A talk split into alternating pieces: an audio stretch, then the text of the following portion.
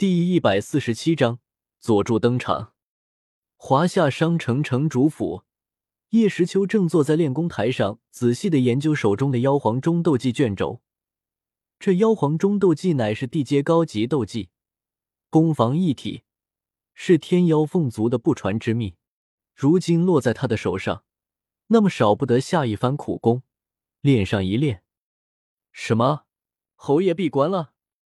而在叶时秋专心修炼妖皇钟之时，城主府外，一位身穿纯白和服、深蓝色裤子、胸肩敞开，和服背面绣着小型团扇，深灰护臂覆盖前臂，一直延伸至手掌，腰间部上系着紫色绳腰带，并插着一把草剃剑，有着很是帅气的杀马特黑发发型。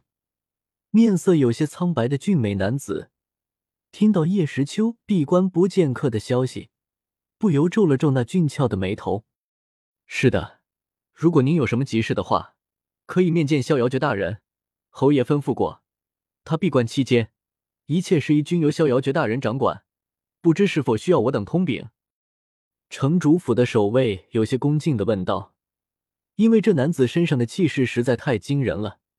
导致他们都不自觉的用上了敬词。不必了，既然如此，那我过几日再来。没有犹豫的拒绝了门卫的建议，男子很是洒脱的直接转身离开。这人是谁啊？看起来不过十六七岁，可是面对他，我却有一种仰望高山一般的窒息感。望着白服男子离去的背影，那几个城主府的门卫相互议论道：“不知道。”只知道是来找侯爷的，姓氏好生奇怪，好，好像叫什么宇智，宇智什么来的。好不容易通过天空城的出入门来到这里，没想到侯爷居然闭关了，看来我最近的运气的确不太好。离开城主府后，随意的走在繁华的大街上，对周围那些满脸红光、以一副痴迷的神情看着自己的少女们不屑一顾。捂住自己受伤的胸口，青年男子喃喃道：“姓名：宇智波佐助，出自《火影忍者》世界，年龄：十六岁，疾风传初期，天赋六星，修为三星斗皇，血迹限界三勾玉血轮眼，性格高傲、傲娇、冷淡。”想到自己这一路以来的遭遇，即便是高冷的佐助也不由叹了口气。先是被系统传送到云岚宗，而后稀里糊涂的扯进了那什么纳兰嫣然和什么萧炎的纷争，那也就算了，两个扎基，自己一掌全部打飞。再之后，又被那什么云棱当作是来云岚宗挑衅的，闯了一回云烟赴日阵，弄得一身伤。然后又迫不得已和那个云韵联手破阵，好不容易闯了出来，又被两个女子缠上了。他们说可以带自己找到平阳侯，双方同行有个照应。自己为了早日见到侯爷，也就不说什么了。和女人同行就同行吧，毕竟那个云韵的实力不弱。可是偏偏这一路上，他的那个宝贝徒弟对自己是百般纠缠。不停的在自己耳旁说些没营养的话，自己本来因为受伤导致不太好的心情被他搞得自己更糟，快烦死了。要不是需要他们带路，自己早就……既然侯爷闭关，那我还是先去医院把伤治好，然后再去旅馆吧。低着脑袋想了想，叹了口气，自己一到华夏商城，立刻撇开云韵师徒，前往城主府。可是居然没有见到叶时秋，这可真是郁闷。看着自己胸口的手印以及身上大大小小的皮肉伤，宇智波佐助决定自己还是先去医院治疗下，然后再随便找个旅馆住，不和两个女人会合，最好别再见了。嗯，就这么办。这么想的，佐助按照路牌的指示，往华夏中州医院的位置走去。华夏商城。中州医院门诊区，一位身穿淡白色的衣裙的少女正在挨个地为前来治伤的每个佣兵将士挂号。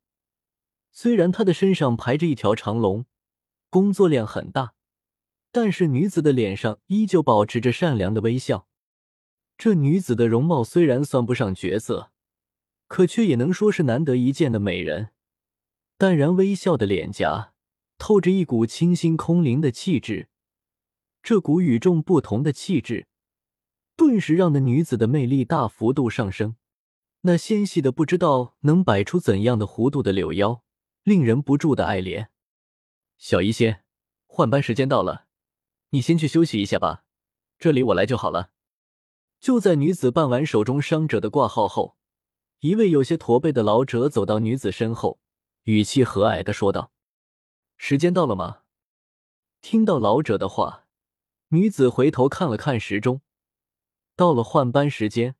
再感受到身上确实有些疲惫，于是起身对着身后的老者微笑道：“那于老，我先去休息一下，这里就交给您了。去吧，别累着了。”笑着点了点头，老者坐了下来，接过工作。嗯，很懂礼貌的点了点头。小医仙脱掉表面的白大褂，打开门诊大门，缓缓退了出去。真是个善良漂亮的好孩子。看着小医仙离开的背影，姓于的老者不由赞叹道：“整个华夏商城的人都知道，这小医仙与平阳侯大人是很要好的朋友，甚至可以说是红蓝知己。平阳侯给了他很多资源和很高的地位，可是他却依旧愿意在这医院做一个普通的医生，还是全职的，丝毫没有因为自己和平阳侯的交情而得意忘形。”给低下的佣兵治疗时，也是面带微笑，眼中没有一丝瞧不起的神情。有时还会去孤儿院照顾那些孤苦无依的孩子。这般心地善良的姑娘，不知道这世上还有没有第二个？咦，怎么不接我电话？叶时秋，你这个不讲义气的家伙！上次的冰灵燕草没有替我抢回来，只顾着自己的什么残土，这次居然直接不接我电话了。你这个有自信没人性的家伙，我再也不理你了，混蛋！拨出去的接话无人接听，小医仙美眉微微一皱，翘着可爱的小嘴巴，生气的说道，直接一把挂断了手机，将其收入纳戒。上次自己被萧炎无意弄伤，醒来后得知叶时秋派出了赤犬前去为自己出气，那时他还很高兴。认为自己交了个好朋友，有义气，可没想到回来的时候就带了个图，还是残的。自己喜欢的冰灵燕草被他抛到脑后去了，这可真是气死小女子了。他还偏偏振振有词，什么那东西不值钱，犯不着再跑一趟。你要喜欢，我给你一百个。妈的，这能比吗？自己寻宝找到的和别人送的完全是两种心情。而且有东西不拿回来，你这是在败家，知道吗？最后自己发脾气，一连几天不理他，这才让他慌了起来，连忙派人再去把萧炎给拦截了，夺回冰灵燕草，百般讨好，自己这才原谅他。没想到这才多久，他又长本事了，连自己的电话都不接了，真是可恶，不讲义气。哼不忿的轻哼了一声，小医仙鼓着嘴，低着头，一言不发，气冲冲的往医院大门走去。自动门打开，没有注意到前面的小医仙，直接往前面走去。可是砰的一下，他的脑袋却撞入了一个柔软又结实的地方。啊，好痛啊！搞什么吗？一只手撑着前面撞着自己的屏障。一只手揉了揉脑袋，小医仙不爽道：“自己正生气呢，怎么头又被什么东西撞了？”这么想着，小医仙缓缓转过头，看向自己另一只小手摸着的撞着自己的东西。呃，这是男人的胸膛。男人，呃，有些尴尬的抬起脑袋。一张冷峻帅气中带着些许漠视的脸映入女子视线，一双平淡、古波不惊的眼睛与女子那带着尴尬和柔和的眼睛相互对视。